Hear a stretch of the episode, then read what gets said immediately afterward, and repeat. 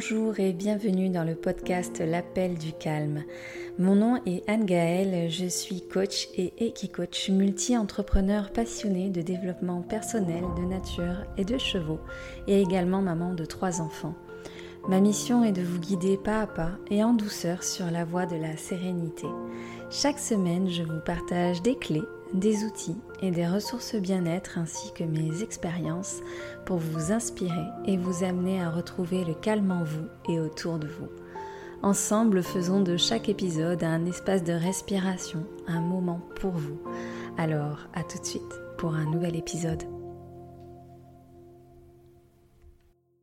Bonjour et bienvenue dans ce nouvel épisode. Alors aujourd'hui, nous allons parler lâcher prise et comment lâcher prise dans notre quotidien. Nous avons déjà toutes et tous entendu un jour que pour lâcher prise, il suffit de se connecter à l'instant présent. Sauf que dans les faits, ce n'est pas si évident à mettre en pratique au quotidien. Car oui, notre quotidien, c'est une espèce de course en avant nous planifions mille et une choses. La tenue qu'on va porter demain, les repas, la liste des courses, euh, nos activités, les dates des prochains repas avec nos amis. On est un petit peu obligé de planifier et d'anticiper notre quotidien et donc d'anticiper la suite. Et c'est vrai que se connecter à l'instant présent dans ces conditions, parfois c'est difficile. En fait, il y a assez peu de place pour la spontanéité et la magie de l'instant au quotidien. Du moins, on oublie comment redonner sa place à la spontanéité et à la magie de l'instant au quotidien.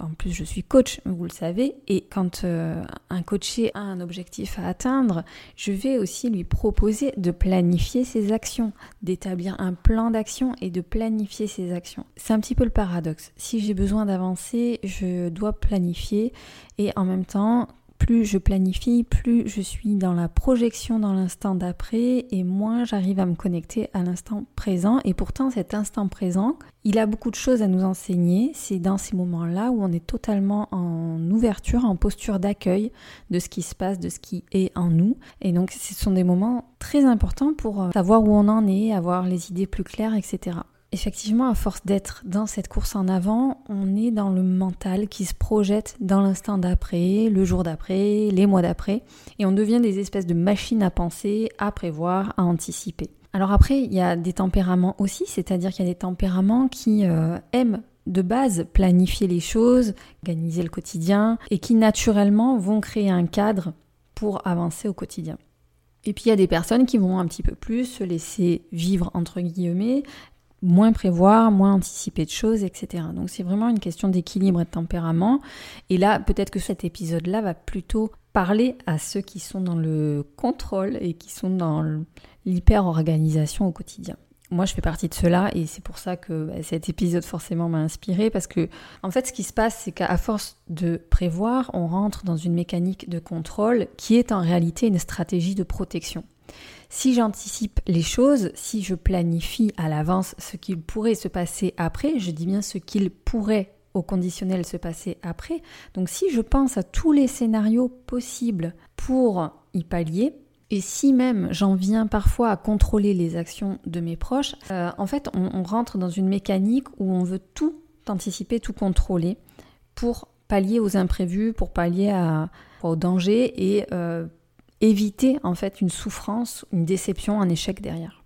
Mais en fait, on se leurre, déjà on s'épuise parce que c'est très fatigant au quotidien de tout anticiper en permanence, mais en plus c'est un leurre. Ça a un effet de protection vraiment très provisoire, euh, illusoire, parce que de toute façon, il y a des événements ou des choses qui ne dépendent pas de nous. Les actions d'ailleurs euh, de nos proches ne dépendent pas de nous non plus. On doit quelque part leur laisser aussi leur liberté d'agir, même s'ils feraient les choses différemment, même si peut-être qu'à ce moment-là, nous, on aurait agi autrement, ça ne dépend pas de nous. Et tant que moi, je suis dans ma logique de projection dans l'après, je renonce à la surprise, à la découverte, je renonce à l'émerveillement, parce que j'ai peur de l'imprévu, j'ai peur de l'inconnu, j'ai peur des non maîtrisables. J'ai peur, en fait, de souffrir. J'ai peur d'être déçu, j'ai peur d'un échec. Et euh, parfois, on a des peurs beaucoup plus grandes. Hein. Ça peut aller jusqu'à en fait cacher, masquer la peur de mourir ou la peur de perdre quelqu'un de proche, etc. Donc il y a des vraies questions derrière. Aujourd'hui, on ne va pas explorer la cause. On va explorer plutôt le Comment je peux me reconnecter alors davantage à, l'instant présent quand je suis instinctivement dans cette logique, dans ces comportements, ces attitudes de contrôle Ce que j'ai remarqué, c'est que les enfants sont assez vite contaminés par nos anticipations, nos projections. Tout petits, ils sont vraiment dans la spontanéité de l'instant, dans euh, le besoin primaire, essentiel le besoin vraiment euh, urgent, tout puissant, j'ai faim, euh, la toilette, enfin voilà, avec un tout petit, on, vit ces moments-là, c'est, on répond à leurs besoins imminents, instantanés. Et quand ils grandissent, ils perdent cette spontanéité-là. Vous l'avez sans doute expérimenté cet été et vécu cet été si vous êtes parent, que vous êtes parti en vacances. Eh bien, le fameux, c'est quand qu'on arrive, qu'ils vont répéter tout le long du trajet. Ou alors, ça peut être connaître le programme de la journée, ce qu'on mange à midi. Et en fait, ils sont constamment dans ce besoin de savoir ce qui vient après. Parfois, avouons, même si on est de nature à anticiper, à, planifier, etc., on aimerait bien pouvoir dire stop, sauf que ben, le quotidien, nos responsabilités nous rappellent à nous. Donc moi j'ai tenté euh, l'expérience de vivre un peu comme ça au fil de l'eau et clairement ça a été le bordel. Donc en plus un bordel pas très rassurant déjà pour les enfants parce que voir maman qui est stressée et qui est complètement euh, débordée par la situation, en fait, ça les a pas du tout rassurés. Donc en fait, ça, a mis la pression à tout le monde, contrairement à, mon organisation habituelle.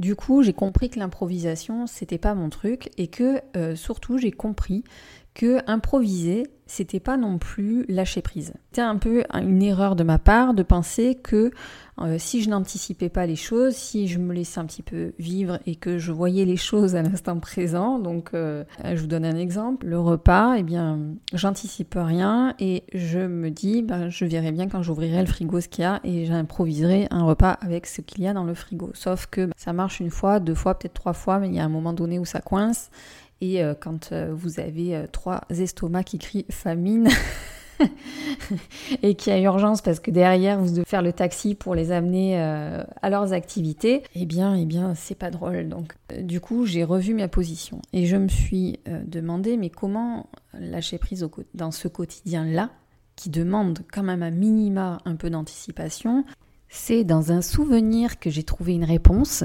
et j'ai envie de vous partager ce souvenir qui est comme une métaphore de ce qu'on vit au quotidien et je pense que ça pourra vous éclairer.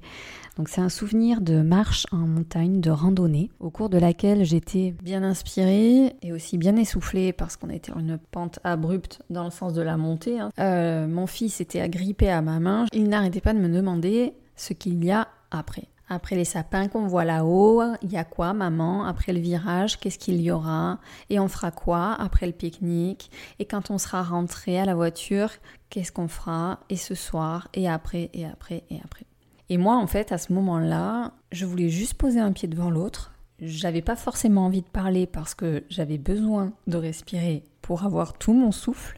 Et je voulais surtout me remplir les oreilles et le nez des bruits et des odeurs si caractéristiques des alpages.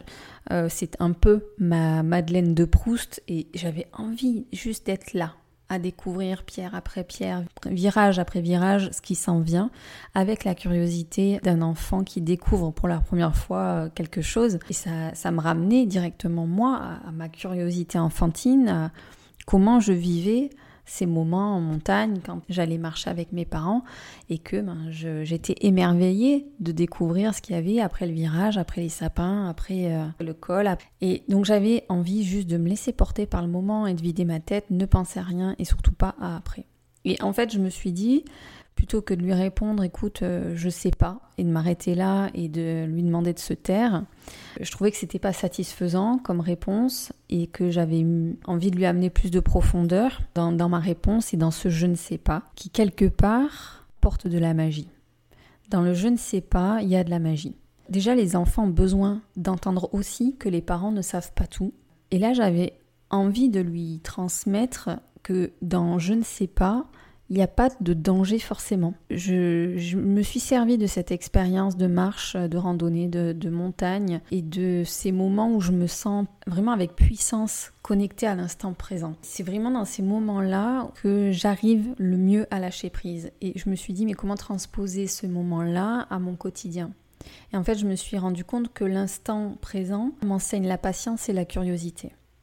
Et pas la curiosité en termes d'attente, en termes de savoir, de maîtriser le contenu, le programme, les prochains faits et gestes. C'est pas cette curiosité-là. C'est la, la, curiosité quant à l'inconnu, être ouvert à l'inconnu et à toutes les possibilités qui s'offrent derrière, sans rien attendre, sans rien imaginer. En fait, parcourir le chemin de la vie, c'est vraiment comme parcourir le chemin de la montagne ou un chemin de randonnée en marchant un pas après l'autre. C'est être dans cette intention d'ouverture et de curiosité à ce qui s'en vient juste après et se libérer des attentes. Et en fait, que l'on aime ou non la suite du voyage, c'est-à-dire qu'on va découvrir par la suite, peut-être que ça va nous plaire, peut-être pas, mais on peut se dire que c'est juste une gare. On peut vivre l'instant comme quand on était tout jeune enfant, en se laissant nous porter vers euh, l'instant d'après avec insouciance et spontanéité. Et ce moment-là, l'instant est juste de passage. On peut, quand la gare ne nous plaît pas, simplement observer en quoi elle ne nous plaît pas, qu'est-ce qu'elle a à nous apprendre aussi, et on sait que on va aller vers une autre gare. Et donc dans ces moments-là, je lâche ma résistance contre l'inconnu, parce que je n'ai pas peur de la suite, et en fait j'accepte le chemin comme il est. Et si je connais déjà le chemin, parce que je l'ai déjà parcouru, par exemple, je peux aussi apprendre à le redécouvrir. Et je peux le revisiter avec un nouveau regard, avec plus de curiosité, avec plus d'ouverture, à être juste complètement connecté dans ces moments-là à mes sens. Donc ce chemin faisant, entre deux pauses pour euh, reprendre mon souffle, mon fils finit par me dire, d'accord, alors en fait parfois on va au même endroit, mais s'il y a du soleil ou alors s'il y a des nuages, on ne le verra pas pareil. Et là, je me dis bingo, bingo, c'est ça, laisse-toi porter juste par une intention de curiosité, sois juste ouvert à ce qui vient après sans rien en attendre, sans rien projeter, rien imaginer de précis. Et regarde ce que ça fait en toi. Logiquement, quand on est connecté vraiment à l'instant présent, qu'on est dans une dans un lâcher prise, on le ressent au niveau corporel. C'est pas un truc qu'on mentalise, c'est quelque chose qu'on va ressentir à l'intérieur de soi. C'est assez puissant, on se on sent une espèce de de connexion à la terre, à ce qui nous entoure, aux personnes qui sont là, au moment, le temps n'existe plus et on le ressent à l'intérieur de soi. Donc c'est précisément cela qu'on pourrait faire dans ce quotidien quand on se sent pressé, stressé, euh, quand on reprend nos, nos mécaniques de contrôle, c'est se dire ok je peux faire ma liste de courses pour ne rien oublier, mais quand je fais mes courses, je fais mes courses, point.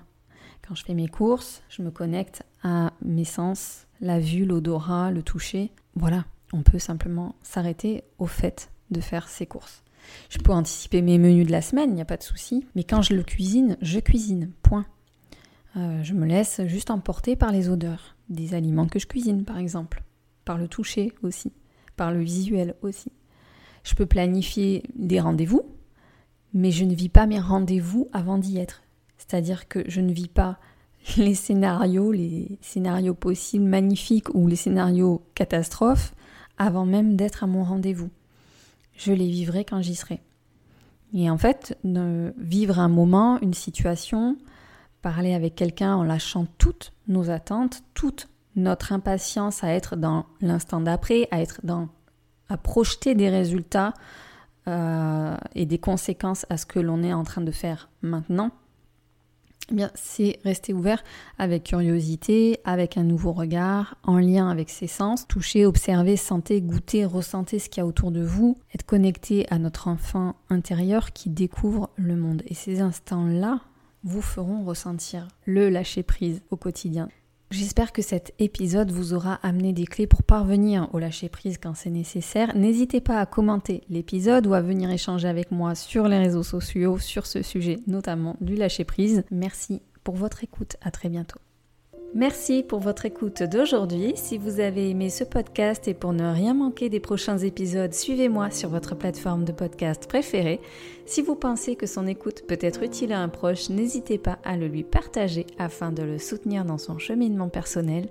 En attendant le prochain épisode, retrouvez-moi sur les réseaux sociaux. Je vous dis à très bientôt et d'ici là, n'oubliez pas de répondre à l'appel du calme.